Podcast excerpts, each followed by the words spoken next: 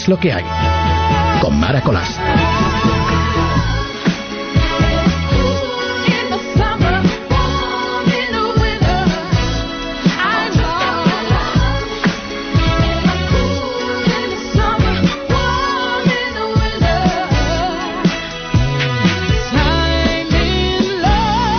Que os creéis vosotros que no iba a estar hoy aquí. Yo hoy viernes, terminando el viernes 9 de julio, dando paso a la madrugada del sábado, día 10, la semana de las semanas, donde la crisis ha terminado por el fútbol, donde ya no hay paro, donde no hay problemas, donde el gobierno funciona perfectamente porque nos lo ahorramos en bombillas.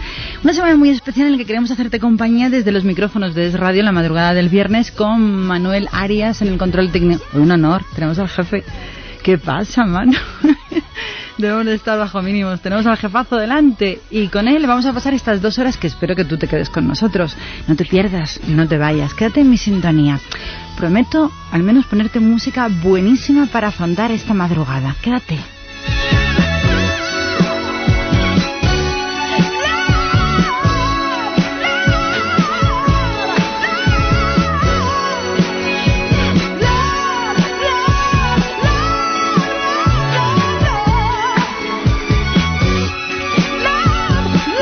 Esta mañana eh, hacia Madrid en el AVE y viendo los olivos, los campos de Jaén, lo grande, siendo tan pequeña nuestra tierra, lo grande que es nuestro país, la de vida que hay en todos los rincones de nuestra península ibérica, porque en todos los sitios hay historias, hay vida, hay música, hay afectos, hay deshonor, hay desamor. Y estaba pensando lo importante que es tener un micrófono delante para intentar compartir contigo todas esas cosas que nos ocurren cada día. Y hay una persona, hay un oyente, un amigo mm, al que no conozco personalmente que dice, el día que me pongas esta canción en la radio te construiré un monumento. Bueno, pues Carlos, ha llegado ese día. Para Carlos, la canción, una de las mejores canciones, me sigo quedando con la chica de los ojos marrones, pero a mí me encanta también esta de Van Morrison.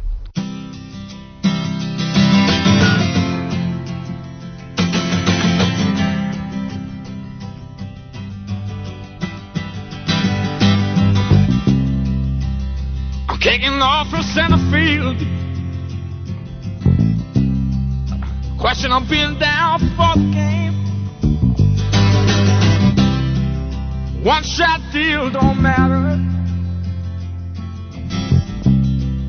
And the other one's the same. Oh, my friend, I see you. Watch it to come through.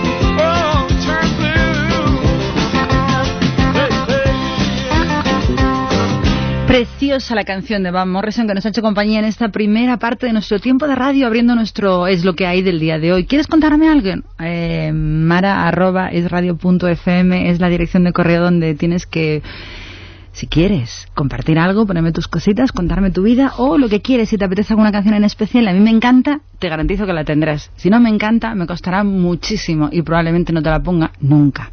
Como te decía al principio, parece que estando celebrando y por supuesto ganando, eh, como va el equipo español ganando los mundiales de fútbol en Sudáfrica, no hay crisis, no hay subidas de IVA, no hay parados y cantan los pájaros y brilla el sol. Y los datos dicen que son 14 millones los que vieron la final y el pase de nuestra selección a, a, las, a las últimos, al domingo, vamos. España pone de acuerdo a todos. Es la mejor selección del mundo tras ganar a Alemania. Tiembla Holanda y no te confíes, España.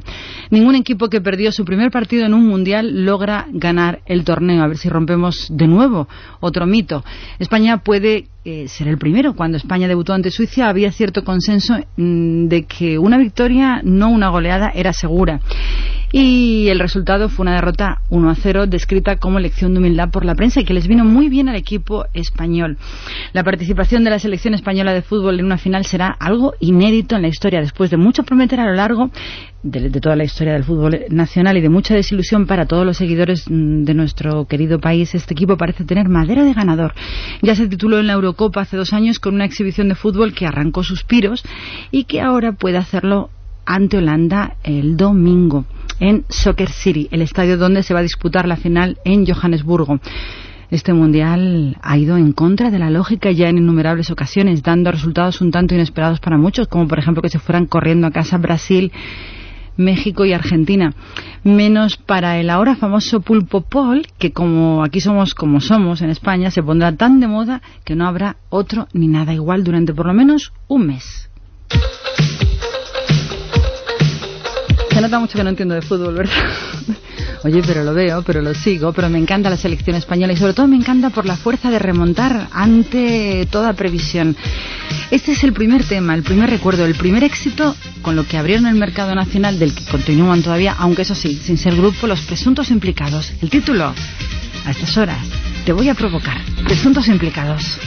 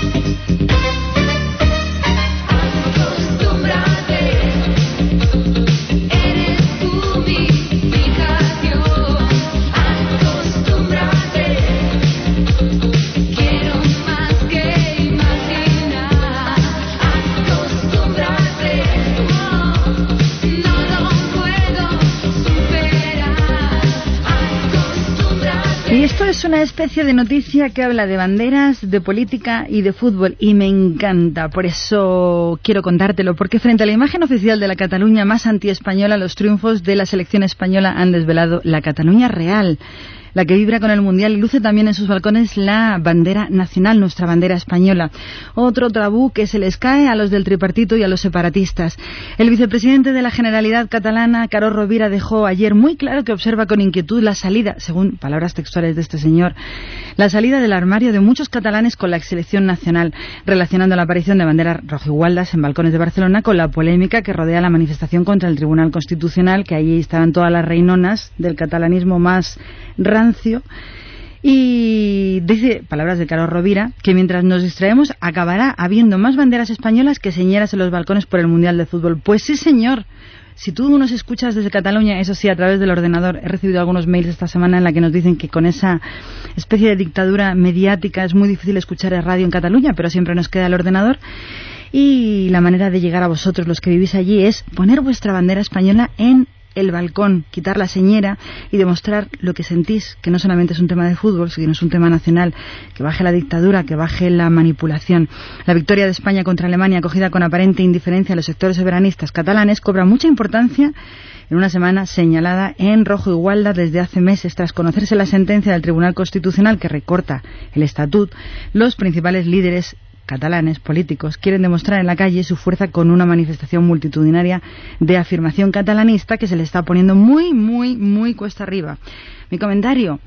Dice Carlos Rovira, acabarán más banderas españolas en los balcones por el Mundial que señeras. Pero mientras tanto, el 74% de la audiencia en Cataluña vio el partido, se manifestó con la selección nacional y puso su banderita en la ventana. Ojalá, ojalá, ojalá el domingo gane la selección española. Pero aunque el domingo no gane la selección española, que yo espero que sí, como digo, y crucemos todos los dedos, que las banderas españolas no abandonen los balcones de nuestras ciudades para demostrar a todos estos señores que marginan, que... Voy a hacer una palabra muy fea, pero no la voy a decir, que intentan manipular todo y más que se den cuenta que muchos españoles que están hartos de tanta separación, de tanta manipulación y de tanta dictadura encubierta. Así que todos con la bandera de nuestro país en los balcones, aunque el mundial acabe. Por favor, voy a estar todo el programa diciéndolo. Ahora sí, la música de Marta Reeves and Bandelas y esta canción, todo un clásico. Bailando por las calles, Dancing in the Street, no quiero ni imaginarme lo que podrá ocurrir el domingo si gana España en Madrid.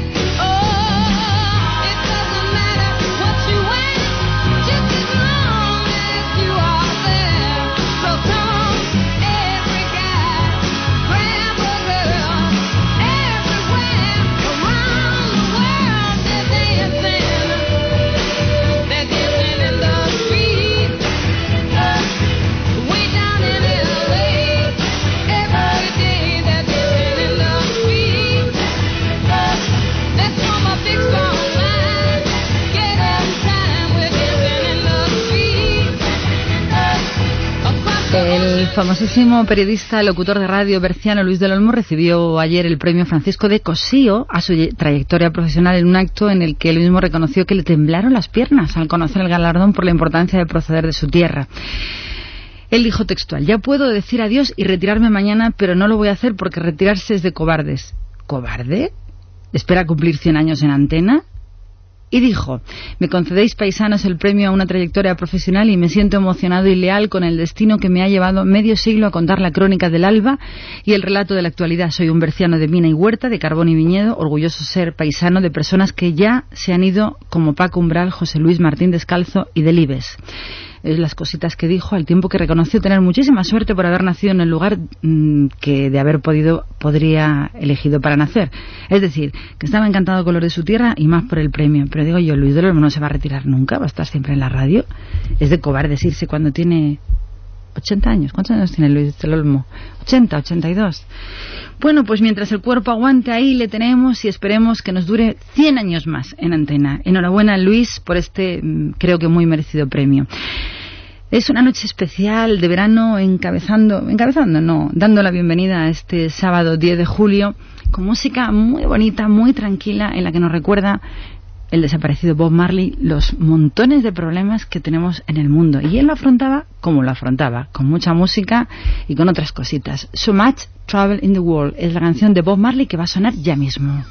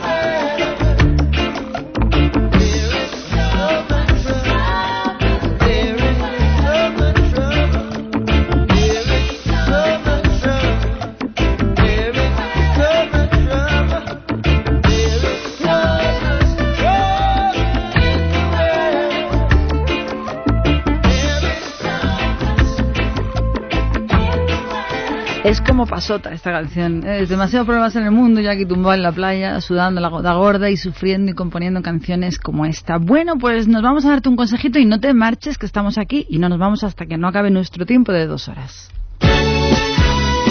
Es lo que hay. Con Mara Colás. Llevamos una temporada que casi todas las cosas que aparecen en medios de comunicación son tristes y con ganas de criticarlas, pero en esta ocasión la noticia es buenísima. Y es que el disidente cubano, lo sabrás porque lo habrás oído en todos los informativos, pero yo quería destacar la noticia porque me parece, hace unos días estamos todos temblando pensando que Guillermo Fariñas iba a morir de un momento a otro. Pues bien, ha abandonado la huelga de hambre que había comenzado hace nada menos que 135 días. Respondía así al anuncio del miércoles del régimen castrista de la liberación de esos 52 presos políticos, cinco de los cuales viajarán a España los próximos días.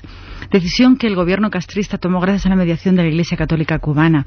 Guillermo Fariñas, eh, periodista, pone fin a su huelga de hambre desde este momento, afirmó ayer la disidente Gisela Delgado después de visitar al periodista de 48 años que desde marzo se hallaba en el servicio de cuidados intensivos del Hospital de Santa Clara y ya últimamente muy minimizado. La huelga de hambre de Fariñas comenzó el pasado 24 de febrero, al día siguiente de la muerte del opositor Orlando Zapata Tamayo. Este, a su vez, se encontraba en su 85 días sin comer de forma voluntaria. Con su protesta, el desaparecido Zapata aspiraba a que el gobierno cubano mejorara las condiciones de vida en prisión. La muerte de ese hombre, de ese valiente de Zapata, supuso la condena mundial del régimen de Raúl Castro y arrojó mucha luz sobre la penosa, penosísima situación de los derechos humanos en la isla, especialmente de los encarcelados por no pensar, por no estar de acuerdo y opositar a ese régimen, a esa dictadura. A la vista de lo ocurrido con Zapata, para mantener con vida durante todo este tiempo a Farillas en el hospital, le han estado dando nutrientes intravenosos, pero él ha rehusado siempre comer o beber y la verdad es que el estado era muy lamentable, sobre todo con el abandono internacional.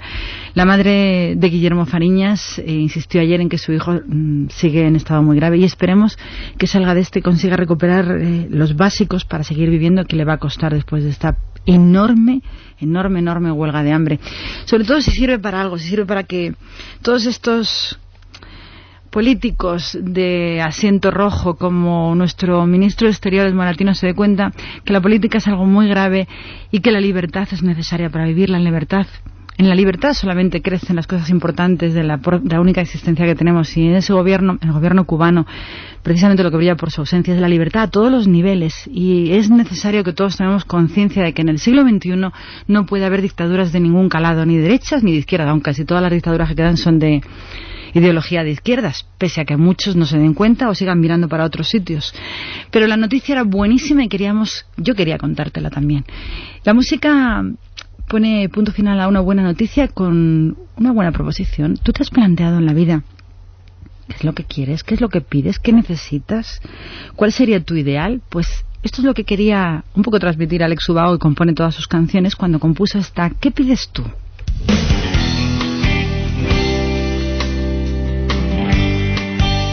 Yo pido que te quedes. Que me ha cortado el micro, Manu, no me cortes el micro. Mientras el chico no canta, yo puedo hablar. ¿Qué pides tú? Pide, pide. Puede que algún día por estas fechas no recuerdes ya la letra de aquel tema que compuse por ti. Puede que la vida sea tan breve o que el tiempo no se acuerde de evitar lo que nos toca vivir. Vuelve, vuelve tarde, pero vuelve, vuelve niña si te pierdes. Hoy quiero verte y vuela, vuela alto mientras puedas, que la vida una rueda que nunca frena. No vives esperando un corazón extraño que venga aquí y saque de tu cuerpo y tu alma lo mejor de ti. Hoy siento que la vida me muestra contigo.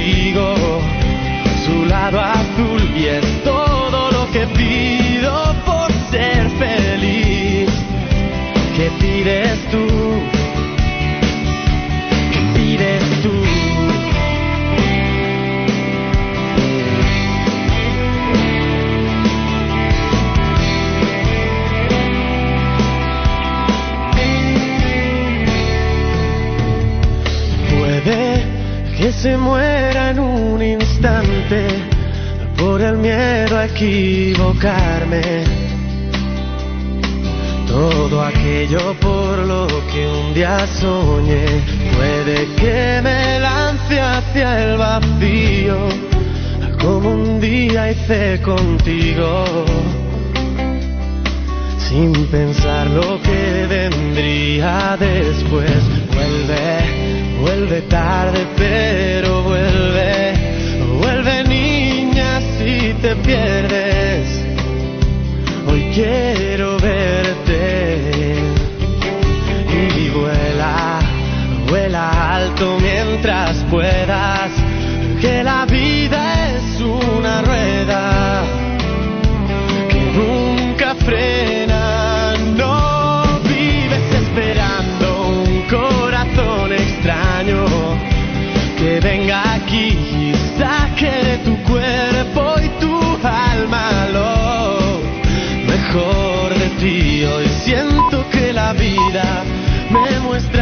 muestra contigo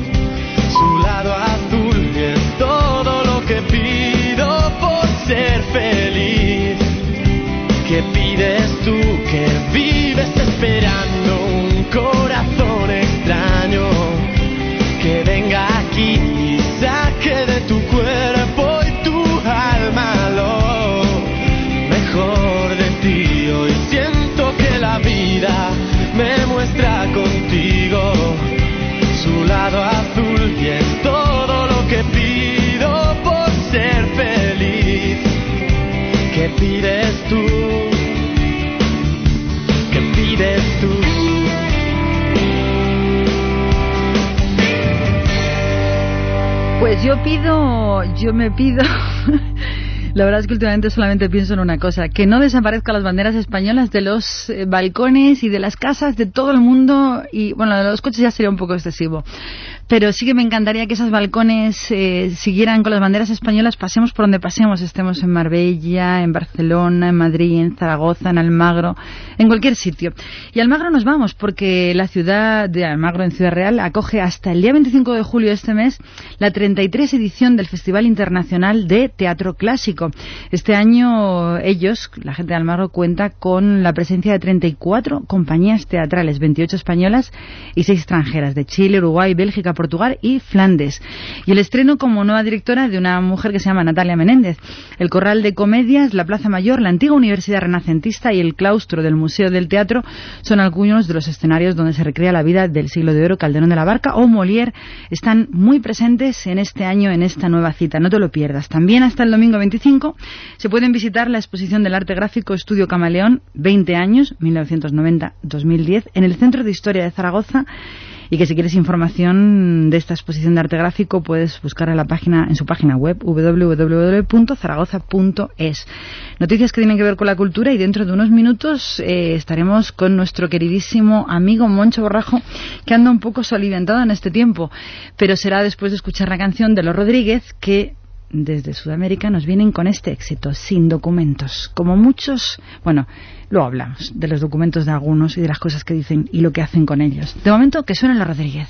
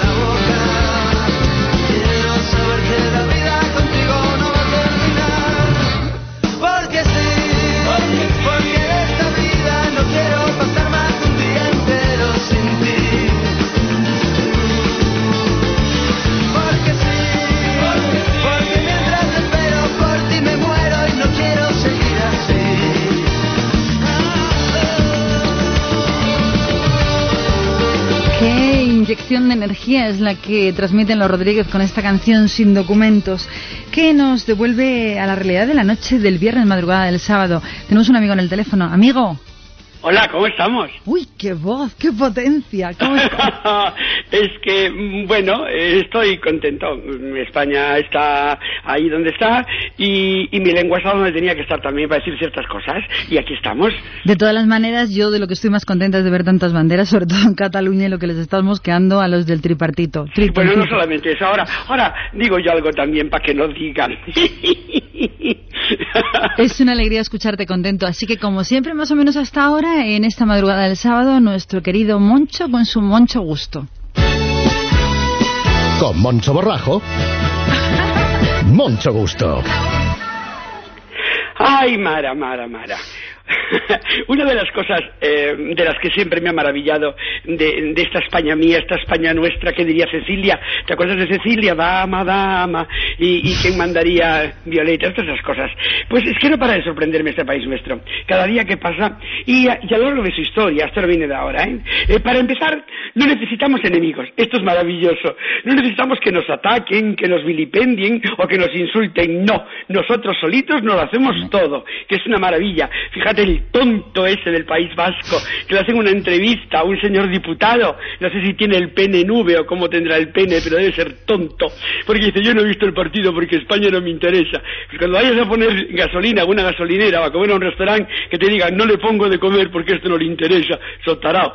Pero no solamente es eso, sino que además el alcalde de Barcelona, en un arrebato de nacionalismo catalán, pues no pone o no permite poner unas grandes pantallas en la plaza de Cataluña. Mire, señor, yo adoro a los catalanes, es una tierra espléndida, sé bailar el ball de Nams, la baurriera, la morisca, el galop de cortesía, parlo catalán y todos los catalanes que yo conozco, inteligentes, evidentemente, eh, tienen un concepto muy elevado, no solamente de Cataluña, sino de España, y además no solamente pondrían la pantalla, sino que disfrutarían con ella. Esto es un complejo de inferioridad no asumido, caballerete. Esto es un problema de pueblo, de ser de poble, de ser muy de pueblo, de ser muy paleto.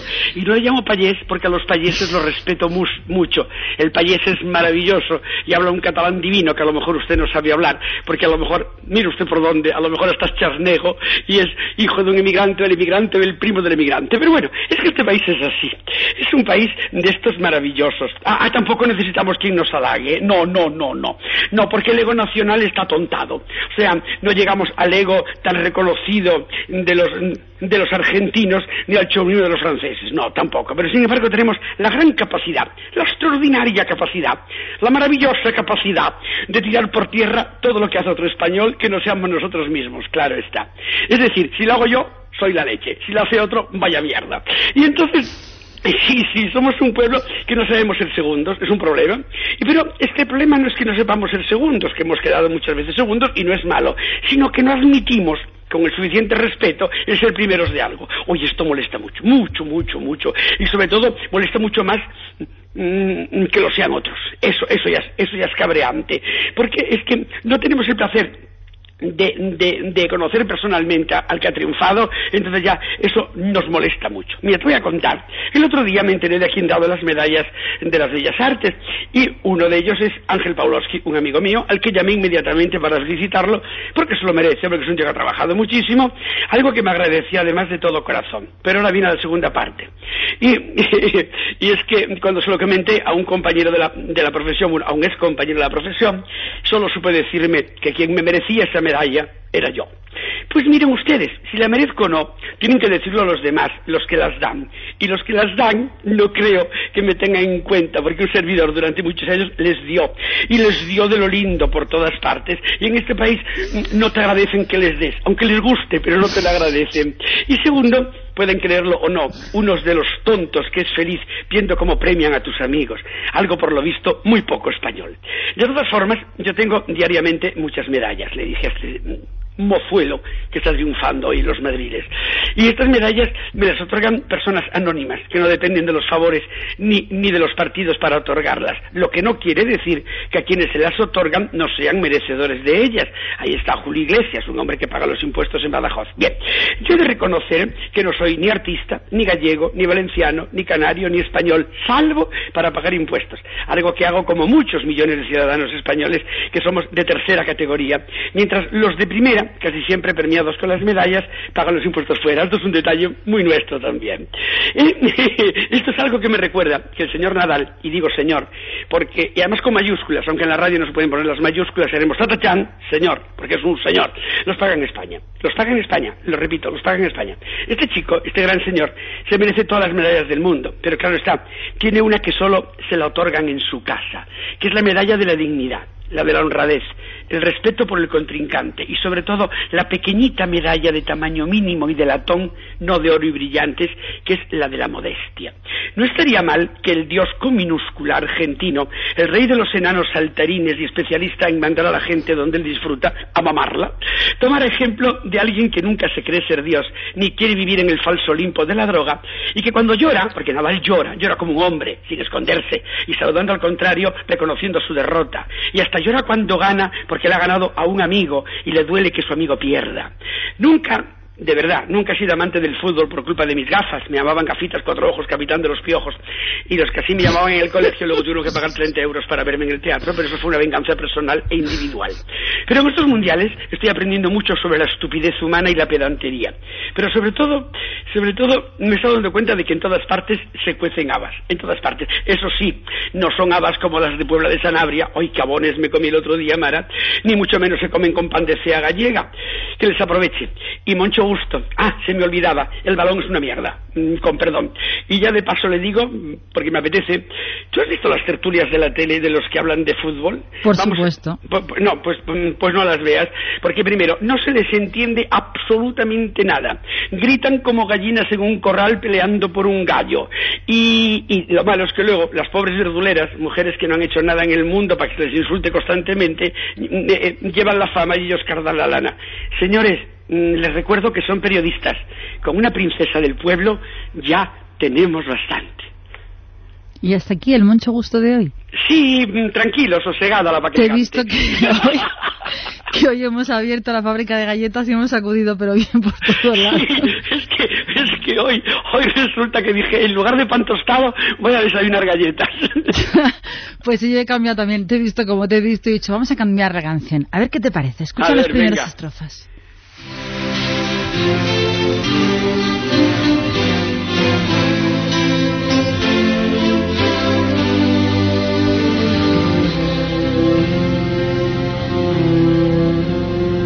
Sombrero de ala ancha y un clavel en la solapa, un Juan se hizo a la mar. Estos son los recuerdos de la otra España.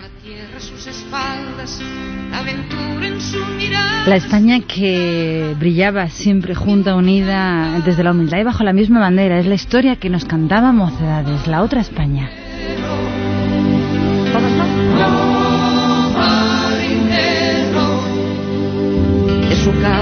¿Estás moncho? Sí, además conozco muchas mocedades. Para mí es el mejor grupo que he encontrado cantando a coro y, hasta y a capela con músicos y música. Esta España, esta España que tanto nos, nos avergüenza, bueno, les avergüenza a algunos. A mí no avergüenza nada. Yo sigo pensando que las películas en blanco y negro eran maravillosas con actores secundarios que valían más que algunos primarios de ahora, aunque ahora los hay muy buenos, evidentemente. Pero sí es cierto que mm, esta España mía, esta España nuestra, la de Cecilia o esta España del marinero, son Españas que mm, yo me gustaría que no dependieran de un mundial. Me encanta ver las banderas por todas partes, me encanta que los niños sepan que somos una nación, me encanta que los niños vean que nos unimos por algo. Te está repitiendo, lo llevo diciendo desde que empezó mi tiempo de radio. Sí, pero no me preocupa. Es decir, eh, yo parto de la base de que los sentimientos válidos se pueden los repetir. Es la lo que se pueden repetir son las, son las gilipolleces, las impertinencias, las pedanterías, las, las mediocridades. Y en este país estamos tan acostumbrados a oír todo eso a diario que al final nos lo estamos creyendo. Señores, es la selección de España. Y mm, lo siento mucho, eh, hay chicos que juegan en el Barça y me encanta el Barça, pero los hay asturianos, andaluces, eh, de, todas partes. Y sobre todo y ante todo, eh, seguro también lo habrás dicho, el otro día me encantó ver a la reina doña Sofía de Rojo con esa bufanda amarilla, siendo toda ella una bandera, saltando, vibrando y alegrándose. Porque las grandes señoras se saben vestir para los grandes eventos. No hay que ir de payasa. Fue un ejemplo. Bueno, pues que tengas un muy feliz fin de semana tú y el resto de los españoles bajo el símbolo de la bandera y bajo la selección nacional. Vamos a escuchar a Mocedades. Se te quiere, princesa. Más yo a ti. Cuídate muchísimo. Gracias. Mucho. La otra España.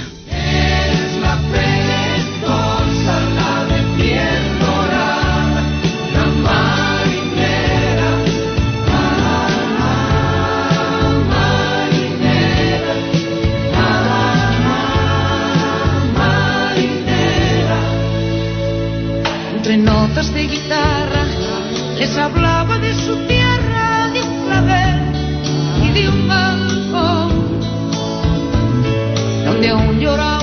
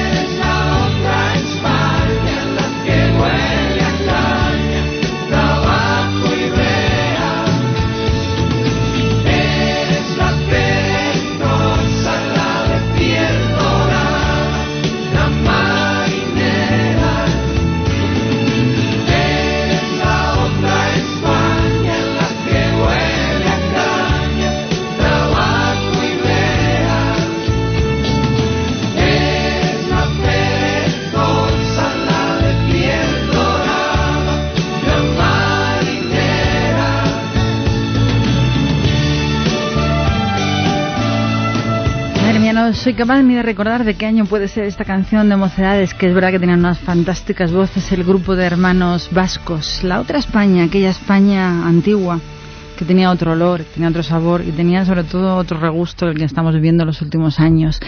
Que es verdad que es curioso que todos los españoles nos encontramos en el mismo punto de rabia, de contentos, de unidad y mm, de lucha frente a la imposición por obligación de todo lo que nos quieran imponer. Y me encanta comprobarlo en todas las cosas que vamos viendo. Quería también contarte que si tú no vives en Madrid y vas a pasarte estos días por Madrid, pues eh, el Patronato de Turismo del Ayuntamiento nuestro pondrá el lunes en marcha un programa llamado Vive Madrid en Familia, en el que propone tres recorridos y un juego de pistas con el objetivo final de averiguar los nombres de una familia, que es la familia Gato, unos cicerones muy especiales y van a ganar premios hasta para los más pequeños. Parece ser que cuenta la leyenda que cuando los castellanos reconquistaron Madrid, que antiguamente se llamaba Mayerit, un joven escaló la muralla, las murallas de Madrid, que estaban cerradas con puertas, como un gato y colocó la bandera cristiana encima. Desde entonces se llama así a los madrileños gatos. Pues bien, a partir del día 12 del lunes, quienes se acerquen a las oficinas municipales de turismo van a poder recoger el libro de rutas que les conducirá de la mano de los gatos por el Madrid de los Austrias, Madrid Real y Madrid Verde. Voy a contarte cómo son las rutas. Por ejemplo, Madrid de los Austrias durará un una hora treinta minutos, una hora y media. Va a ser accesible para coche de bebés, sombra, zona verde. Recorrido va a ser desde la Plaza Mayor, Casa de la Panadería, Arco de Cuchilleros, Plaza de la Puerta Cerrada, Calle San Justo, Iglesia de San Pedro el Viejo, Jardín del Príncipe de la Anglona, Plaza de la Paja, la tienda más antigua de la Plaza Mayor y termina en la estatua de Felipe II. Este será el recorrido del Madrid de los Austrias, muy completito, por cierto. El segundo recorrido se llamará Madrid Real, también sale del mismo sitio, pero un poquito más cerca, desde la Puerta del Sol. Eh, tendrá facilidades, accesible para coches de prevé, excepto los jardines de Sabatini y Campo del Moro, sombra, zona verde, zona de juegos y parque infantil. Sale de la Puerta del Sol, calle Arenal, Ratoncito Pérez, Iglesia de San Ginés, Plaza de Isabel II, Palacio Real y Plaza de Oriente, los jardines de Sabatini, el Campo del Moro y la Plaza de Ramales, donde finaliza el segundo recorrido. El siguiente recorrido se llamará Madrid Verde, dura dos horas. Tiene también accesos para, niños, para pequeños y sale de la Puerta de Alcalá por supuesto, claro, como no iba a ser de otra manera, la historia del retiro, el estanque y los alrededores, el Palacio de Cristal, la Rosaleda, Jardines de Cecilio Rodríguez, el Ángel caído, donde pondrá fin este recorrido verde que solamente en el retiro ya tendrá un tiempo importante.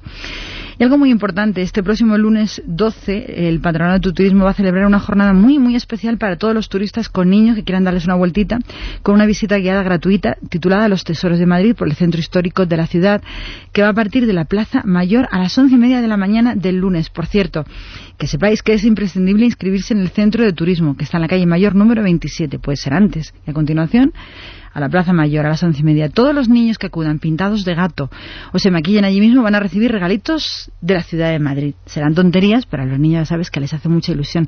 Me ha encantado esta noticia porque yo no sabía de dónde salía lo de que los madrileños somos gatos y hoy me he enterado, recuérdalo. Un joven escaló la muralla de Madrid como un gato y colocó la bandera cristiana. Desde entonces, la ciudad fue nuestra y los madrileños somos gatos. La música que vamos a escuchar era una canción que vamos a poner hace unos minutos porque es una versión que me encanta. Es un clásico de los Beatles cantado por la increíble voz de la italiana Mina. A estas horas de la mañana, ¿quieres contarme qué haces? Pues mara arroba. Yo leo tus mails y además me encanta. The Fool on the Hill, el loco de la colina, Mina.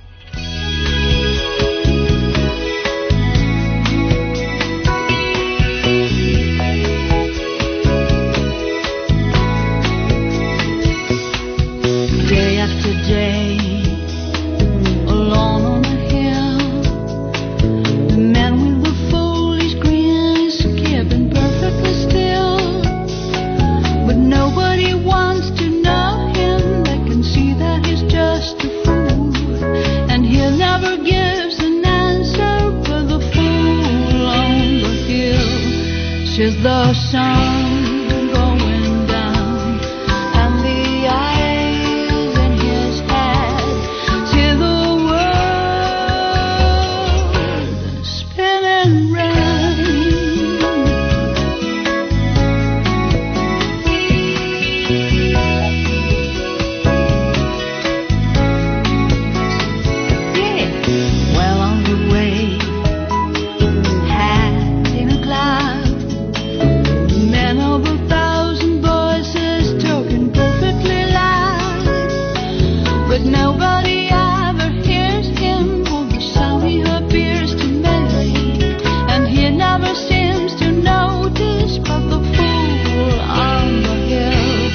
She's the sun.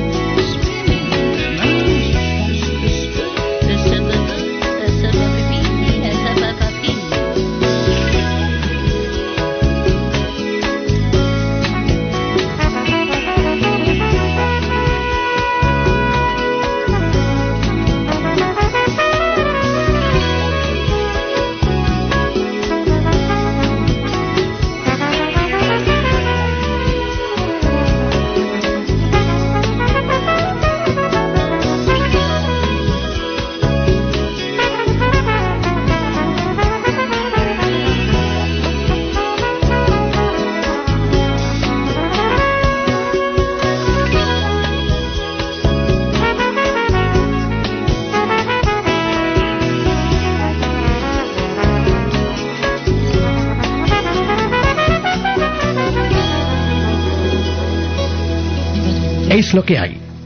Con Mara Colás. Es lo que hay. Con Mara Colás.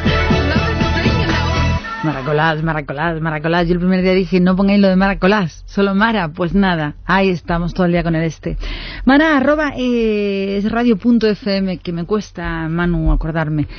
Que habéis oído que esta semanita ha habido un poquito de pollo entre el campeón Jorge Lorenzo de, motociclismo, de que ha ganado el Gran Premio GP porque ellos estuvieron intercalando, intercambiándose mensajitos en Twitter respecto a la decisión del campeón de motociclismo de no vestir la camiseta de la selección española en el Gran Premio de Cataluña después de que Alejandro Sanz asegurara que la cobardía es una cuestión de actitud y estamos completamente de acuerdo. Lorenzo había solicitado antes de la carrera de la semana pasada a todos sus fans vía Twitter posibles celebraciones posibles, suponiendo que fuera a ganar, para la victoria. Pese a que la opción más votada fue la que se enfundara la camiseta de la selección nacional, Jorge Lorenzo la descartó por, al tratarse, según dijo, de una opción muy complicada en Cataluña. Alejandro Sanz afirmaba en su Twitter y Jorge Lorenzo dice que no sabe si ponerse la camiseta de la selección en Cataluña Hombre, Xavi Piqué, por ejemplo, se la ponen, no sé, tú verás, decía Alejandro Sanz. Lo peor es que se cree que va a quedar bien con los catalanes y no va a ser así. Completamente de acuerdo, Alejandro. Pues el joven piloto mallorquín le respondió con el siguiente comentario. A todos los que habían criticado que se siente español y mallorquín, como el que más, he llevado la bandera de España en mis dos títulos de 250 centímetros cúbicos y la última vez el pasado mes de mayo en Jerez. Vivo en España y sobre todo me encanta la selección. Así como yo el otro día, por respeto a mucha gente, dije que no lo celebraría con la camiseta, creo que tú tampoco te la pondrías si cantases en el Palau San Jordi. Me gustaría que lo comprendieras. Vaya tontería la que apuntó a Alejandro Jorge Lorenzo. Acto seguido, Alejandro Sanz respondió que aceptaba el reto y que tocaría en septiembre en el Palau con la camiseta de la selección nacional, invitando a Lorenzo a acompañarle. Ya verás cómo no pasa nada, la gente está por encima de esos prejuicios. Muchos catalanes están en la selección por encima de sus creencias políticas, todas respetables. ¿Qué te parece? preguntó Alejandro. El piloto, actual líder del Mundial de MotoGP, respondió que si puede, claro, que irá al concierto del cantante madrileño, aunque apostilló el reto de Alejandro. Haz tú lo que creas, yo nunca te criticaría se cagó. O sea, es lo que dijo en Twitter. Alejandro Sanz zanjó esta tonta conversación con el piloto de motociclismo diciendo, ok, venga, y si no, cuando tú quieras, charlamos. Suerte con el campeonato, pero si ganas el mundial hay que hacer algo por los tuyos, ¿vale? Esta es más o menos la transcripción, no, más o menos no, la transcripción perfectamente de lo que pasó entre estos dos grandes, uno de motociclismo y otro de la música. Me encanta Alejandro Sanz, me encanta cómo piensa, me encanta lo valiente es, me encanta cómo se enfrenta, cómo busca la libertad, cómo busca la justicia, me encanta cómo compone y como me encantas Alejandro, de nuevo una canción tuya. Ya no duele porque al fin ya te encontré. ¿Desde cuándo? Desde siempre. Desde que era un niño, él ha sido muy grande. Siento mil cosas a la vez Mira si busqué, mira si busqué, tengo tanto que aprender. Todo lo que tengo es tu mirada. De mis recuerdos salen brisas a verdad, las locuras que tú me quieras regalar. Mira si busqué, mira si busqué tengo tanto para dar. Reconozco pues que yo sé se abren solamente alguna vez. No de poco, desde cuando te estaré esperando, desde cuando estoy buscando mirada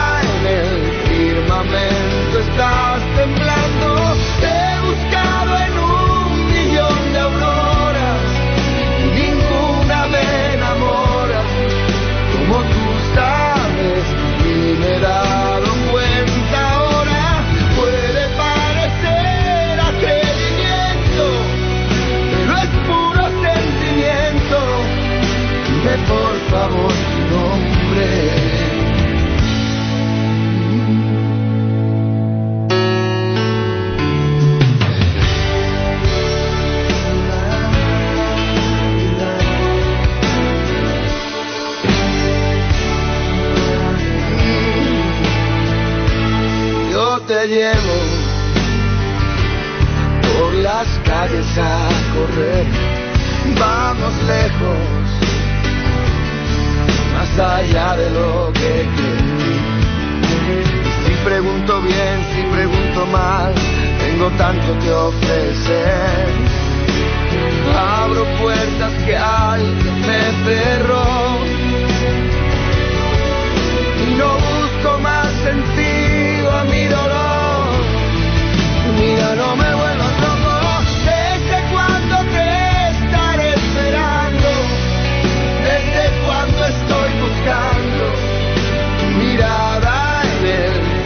amém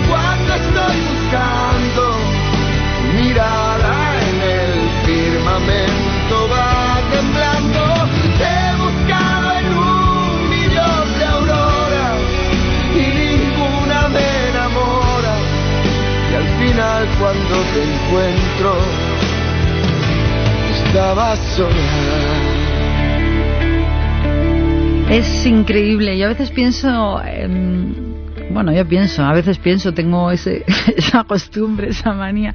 Y a veces pienso, ¿dónde estarán los españoles que conquistaron tantas tierras, tantos continentes? Porque tenemos un mundo en el que está lleno de cagones. Yo recuerdo siempre, tuve la suerte de organizar el primer concierto grande en el Palacio de los Deportes con la Asociación Víctimas del Terrorismo, donde estuvieron un montón de cantantes y había gente muy importante que no voy a nombrar, gente muy, muy conocida, gente que aparentemente es muy transgresora, muy importante, grandes artistas, que les daba miedo participar en un concierto a favor, en beneficio a las víctimas del terrorismo.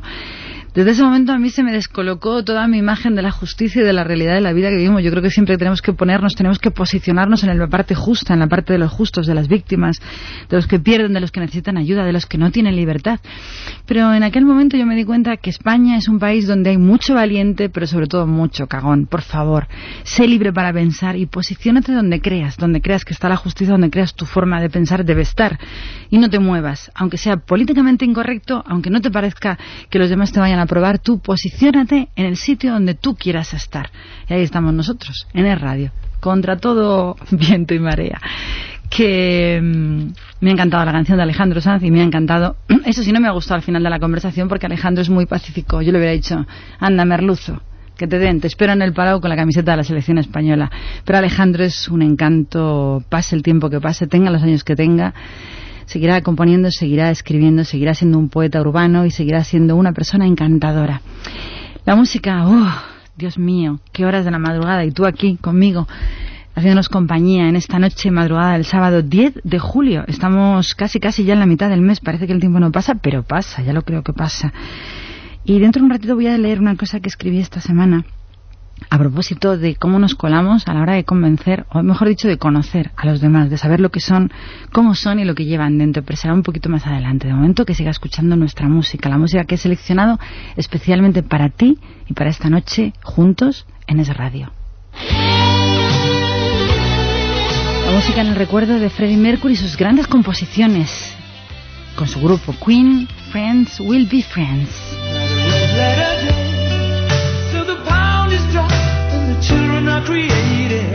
The other half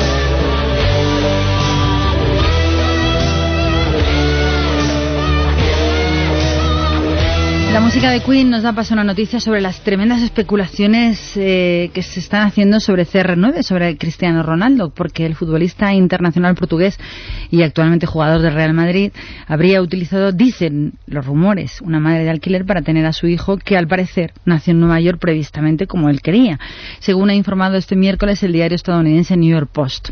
Ronaldo utilizó una mami de alquiler para su bebé, titula hoy ayer ese diario que agrega que parece que el rumor que había a ese respecto es verdad. La estrella del Real Madrid explicó el pasado domingo en un comentario en la red social Facebook que con mucha alegría y emoción se había convertido recientemente en papá y señalaba el futbolista Ronaldo que por acuerdo de la madre que prefería mantener el anonimato. El pequeño quedará exclusivamente a cargo de él. De momento el rumor que nos llega de Nueva York dice que ha callado la boquita de la mamá flamante para siempre con un pago de 16 milloncitos de euros de nada. Yo no entiendo nada, no entiendo esta forma de deshumanizarse, no entiendo que un hombre tan joven con una vida por delante que no tiene ningún problema sea capaz, si esto es así, si esto es cierto, de contratar a una madre de alquiler que en Europa, creo que en Europa no se permite, desde luego en España no, pero en Estados Unidos sí, que sean capaces de pagar esas millonadas por un hijo cuando podrían tener su vida familiar, su mujer, su pareja, de una manera natural. Y para mí esta noticia sería criticable 100%. Pero normalmente la prensa norteamericana no suele mentir las cosas que dice y esta noticia nos viene en la voz o en el estilo americano de New York Post. Y dicho queda, me parece una tremenda aberración. Todo, la noticia, el hijo si es de madre de alquiler, que lo tenga secreto, que lo tenga oculto, que se quede exclusivamente a su cargo, me parece un poco extraño y sobre todo muy muy pedante. Me recuerda un poco los comienzos de Michael Jackson y su vida personal tan desastrosa, que en este caso lo considero completamente innecesario. ¿Tú qué opinas? Escríbeme tu opinión y lo que te huele a ti o te da el tufo esta noticia de este señor que a mí no me gusta nada y desde luego con esto que está ocurriendo me reafirmo que cada día me gusta menos Cristiano Ronaldo. La dirección de mi correo mara arroba es. Buenas noches y bienvenido y gracias por estar aquí. Ahora musiquita de baile en el recuerdo del primer gran éxito de Ricky Martin. María, para ti. Dos, tres, un pasito para atrás.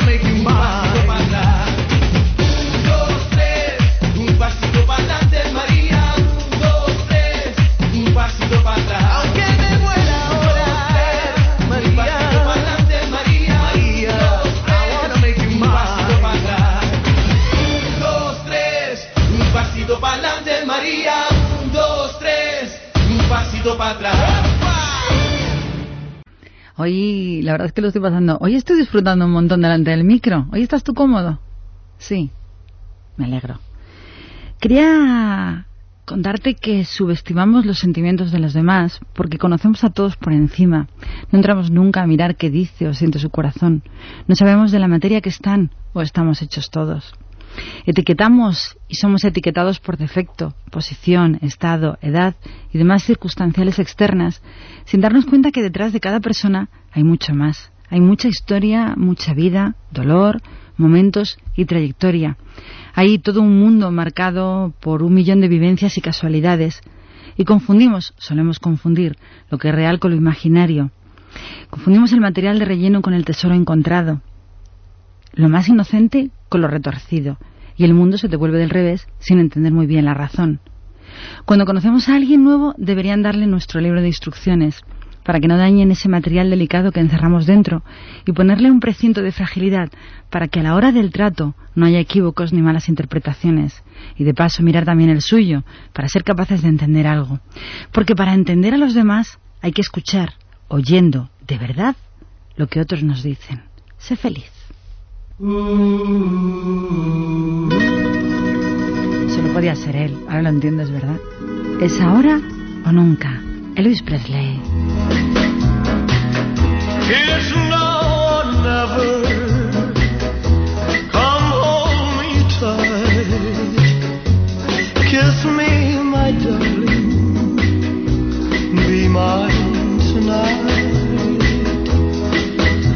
Tomorrow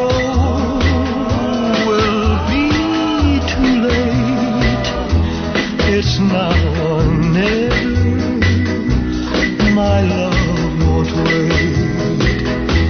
When I first saw you, with your smile so tender, my heart was captured, my soul surrendered. I spent a lifetime waiting for the right time. Now that you're near, the time is here at last.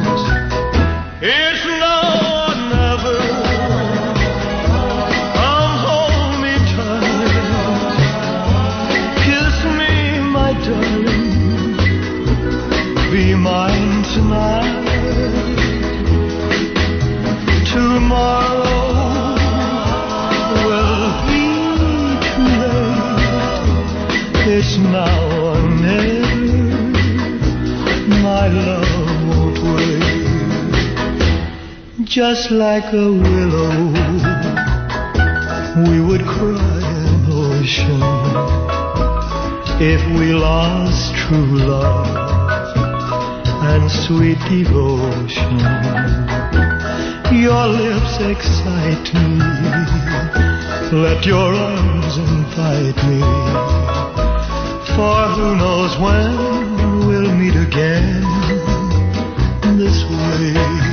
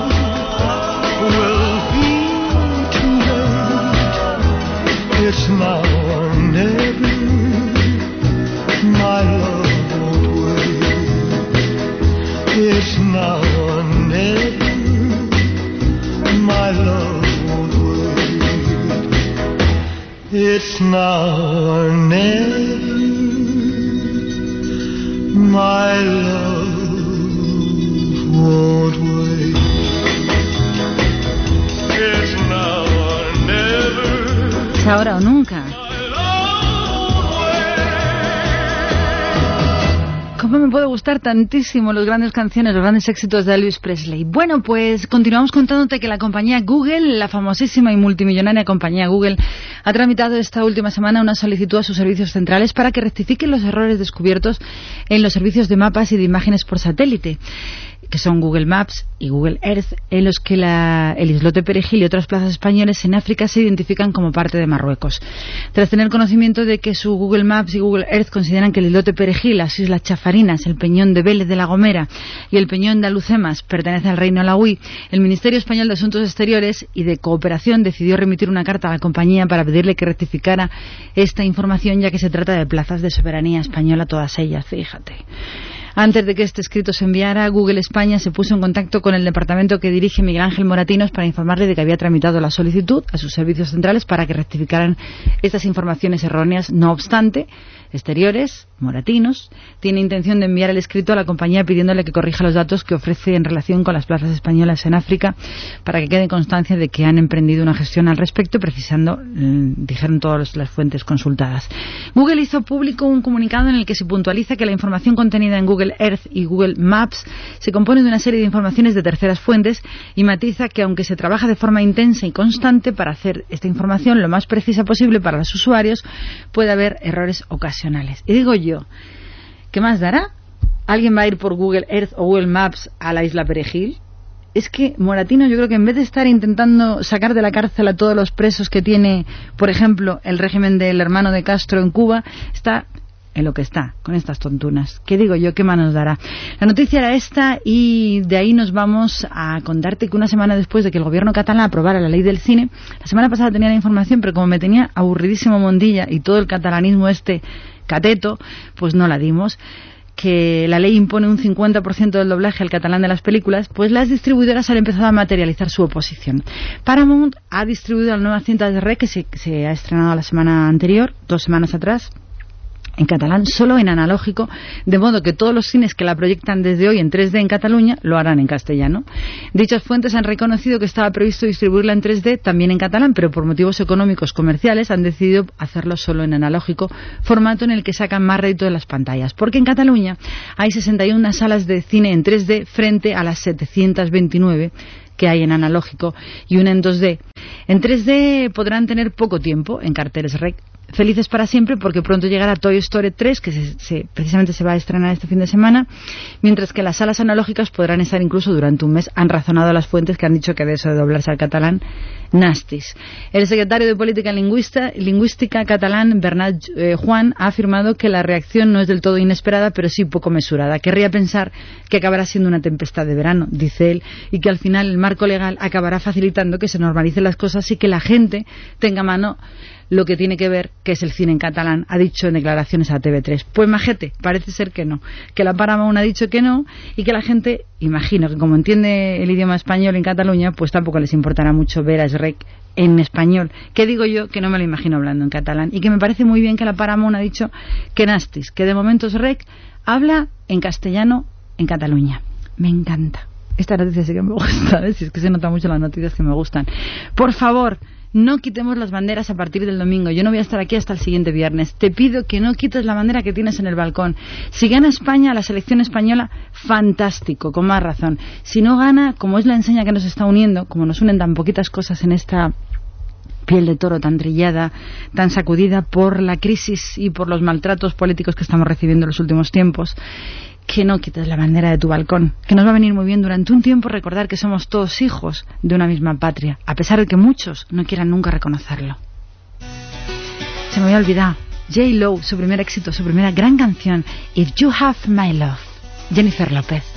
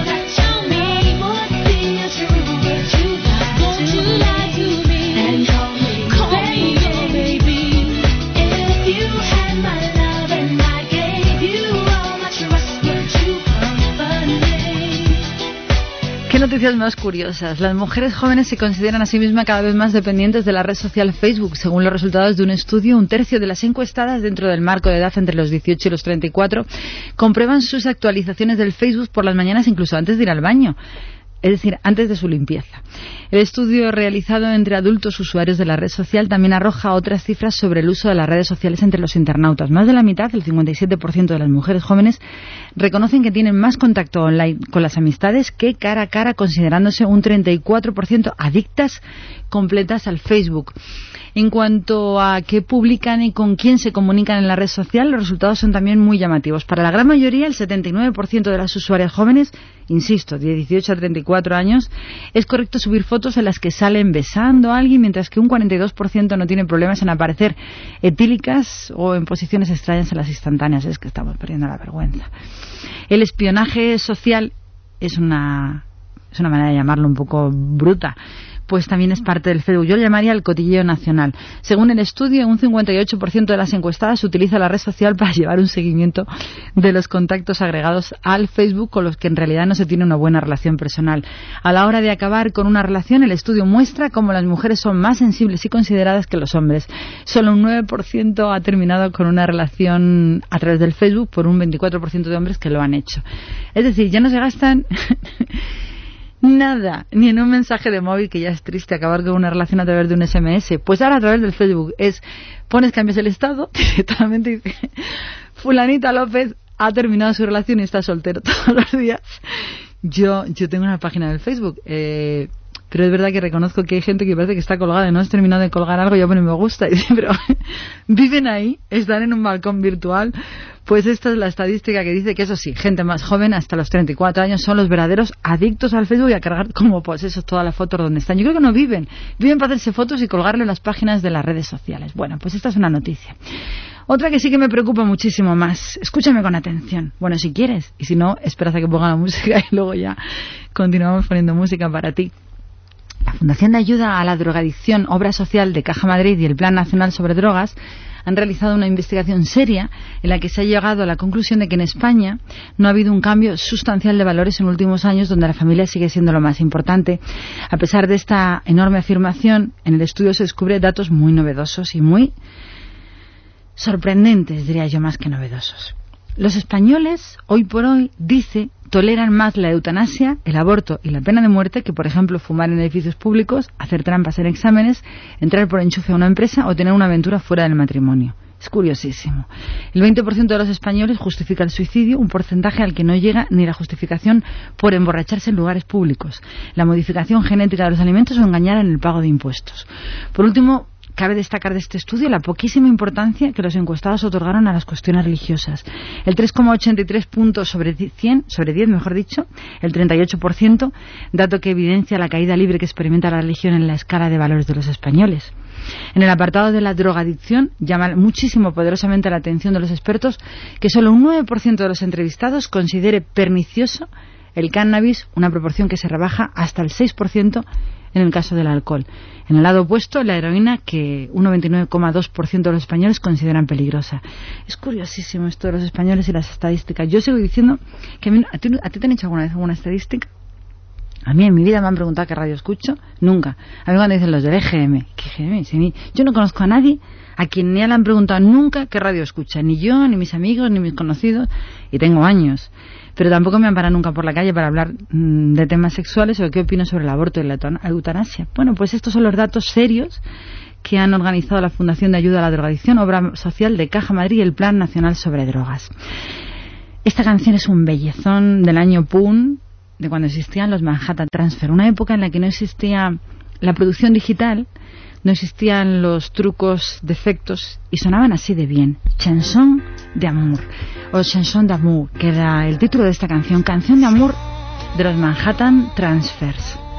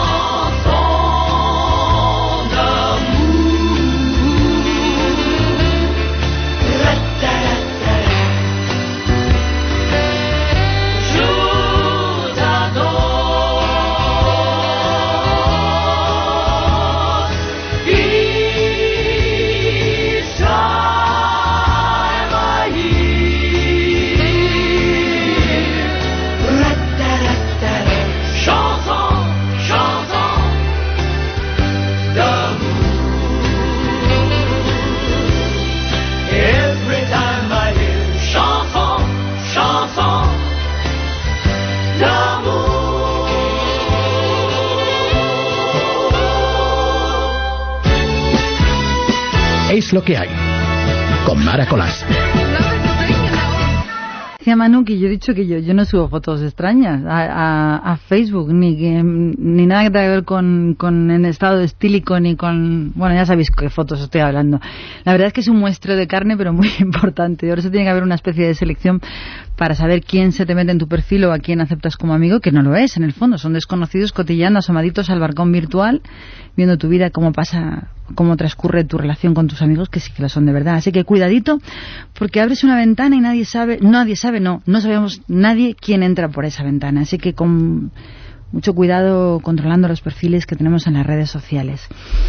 Y seguimos hablando un poco de ese mundo, porque el próximo 24 de julio, esta semana próxima, cualquier usuario de YouTube podrá grabar y subir a la red una secuencia de su vida en la que refleja un momento relacionado con el amor o con el miedo y verla incluida en la película La vida en un día que van a dirigir Ridley Scott y Kevin McDonald.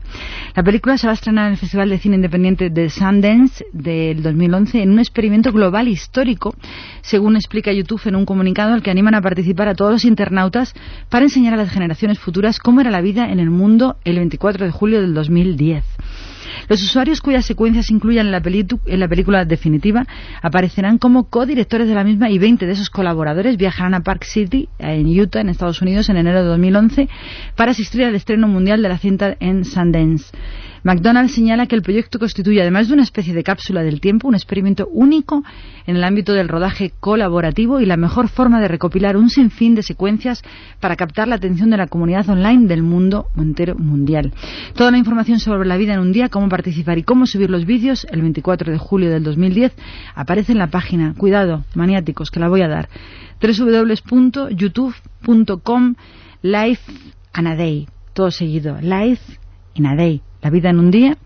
La página donde puedes encontrar toda la información para subir tu vídeo y participar en la película, que probablemente pueda ser algún español, de Ridley Scott, que se va a hacer este próximo mes. Vuelvo a repetir la página, www.youtube.com barra Life in, a Day. O sea, una vida en un día, pero todo junto. Y de esta noticia vamos a saltar a otra bien distinta, que me deja perpleja. Yo doy noticias que nos dejan perplejos a todos. La Federación Nacional de Ciegos de Estados Unidos, cuyas siglas son NFB, y el Instituto Politécnico y la Universidad del Estado de Virginia, es una noticia seria, han desarrollado de forma conjunta un vehículo equipado con una innovadora tecnología que le permite ser conducido por una persona invidente, es decir, ciega, sin requerir ayuda, según informó dicha universidad y federación en un comunicado. Y va en serio, ya que se, prueba- se, se va a presentar oficialmente en la carrera Rolex 24 de Daytona en 2011. Este vehículo ha sido desarrollado sobre la base del modelo Escape de Ford y cuenta con una interfaz no visual que posibilita su conducción por parte de una persona ciega o ya puestos por, la persona, por una persona vaga. ¿Cómo se llama el coche fantástico? Kit, es como Kit, te lleva solo. Tiene un interface que va diciendo, bueno, te cuento cómo es. El coche es un buggy transformado mm, para las dunas que tiene dispositivos láser de rastreo y sensores. Un ordenador procesa la información que le llega del terreno y tras analizarla guía por voz al conductor para avisarle exactamente sobre la maniobra que debe realizar. Un sistema de vibración indica cuándo acelerar o cuándo frenar. Madre mía, qué susto. El presidente de la organización explicó que su empresa se dedica al desarrollo de tecnología innovadora que sirve para mejorar la vida de las personas invidentes de Estados Unidos y resaltó que la Universidad de Virginia ha aceptado este enorme reto de aplicar interfaces no visuales para la conducción. No lo entiendo bien. ¿Tú lo entiendes bien? Yo no lo entiendo bien.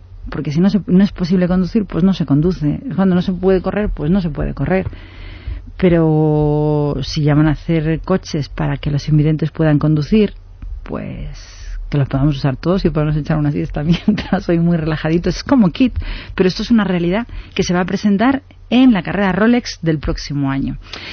Y ahora sí. Es una gran actriz que se le ha olvidado un poco su faceta de cantante. Es Bette Midler y esta para mí una de sus dos grandes canciones. Desde la distancia. Para ti, From a Distance, Bette Midler. From a distance, the world looks blue and green, and the snow-capped mountains white. From a distance, the ocean meets the stream, and the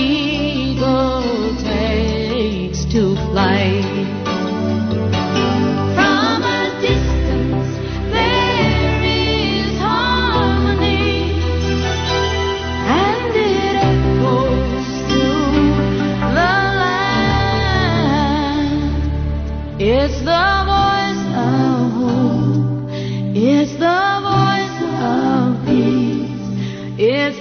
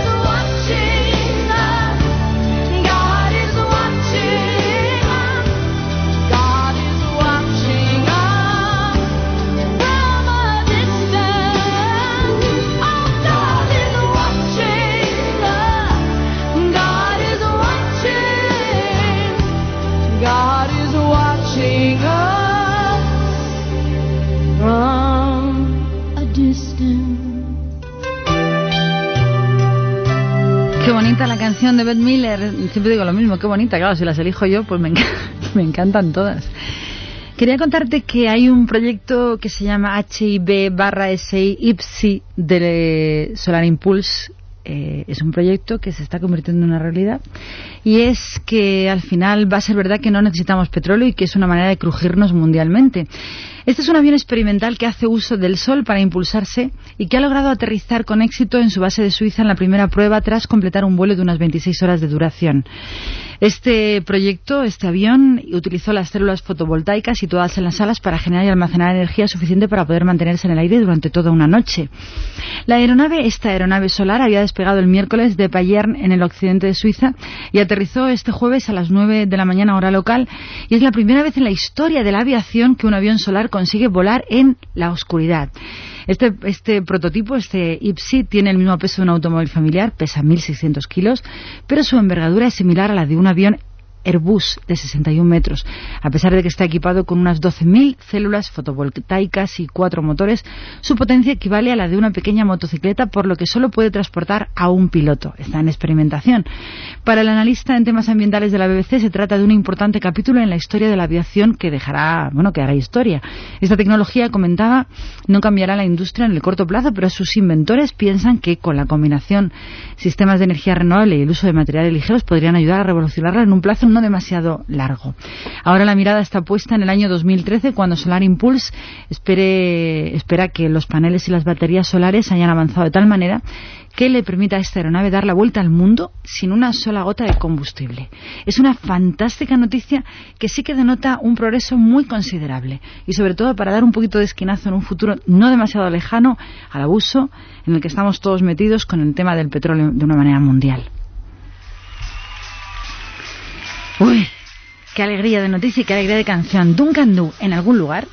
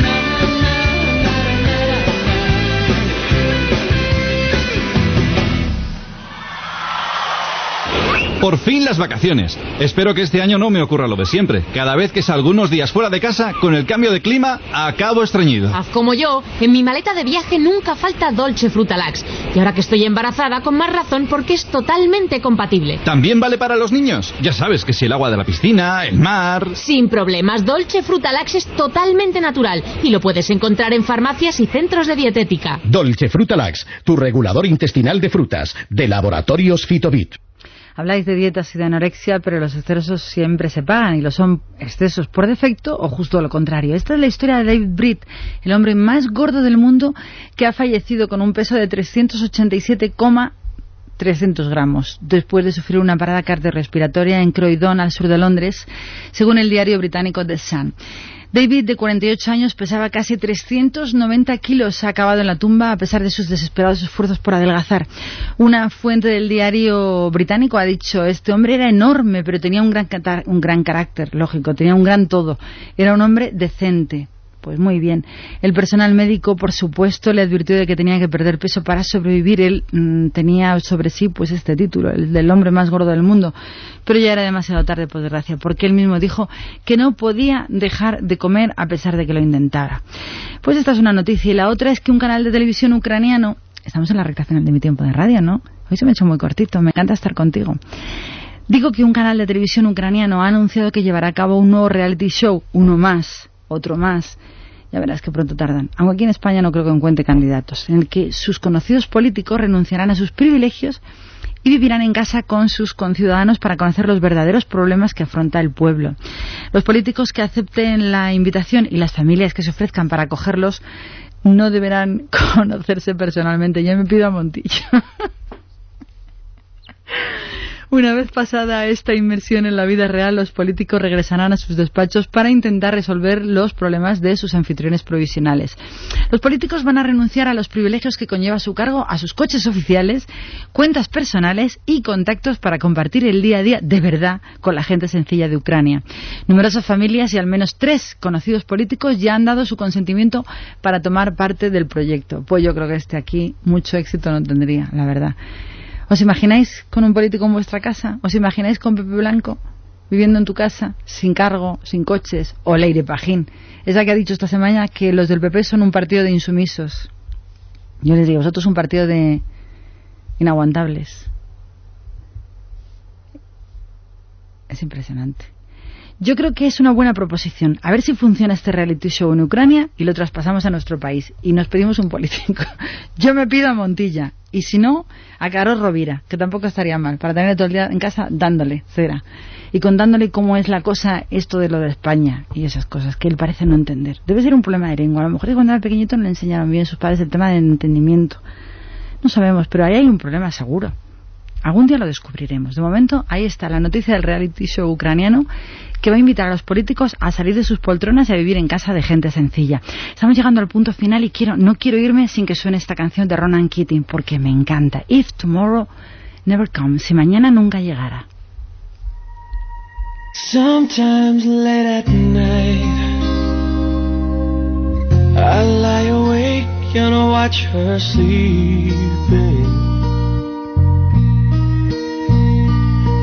She's lost in peaceful dreams, so I turn out the light, lay there in the dark. And the thought crosses my mind. If I never wake in the morning,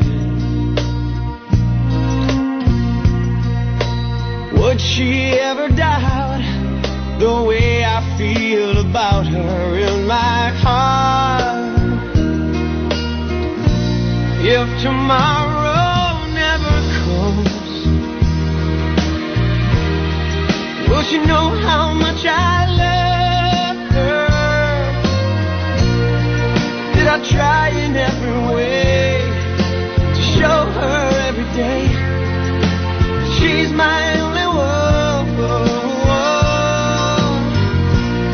my time on earth were through, she must face this world without me. Is the love I gave her in the past gonna be enough to last? Tomorrow never comes. Cause I've lost loved ones in my life who never knew how much I loved them. Now I live with the regret that my true feelings for them never were revealed. So I made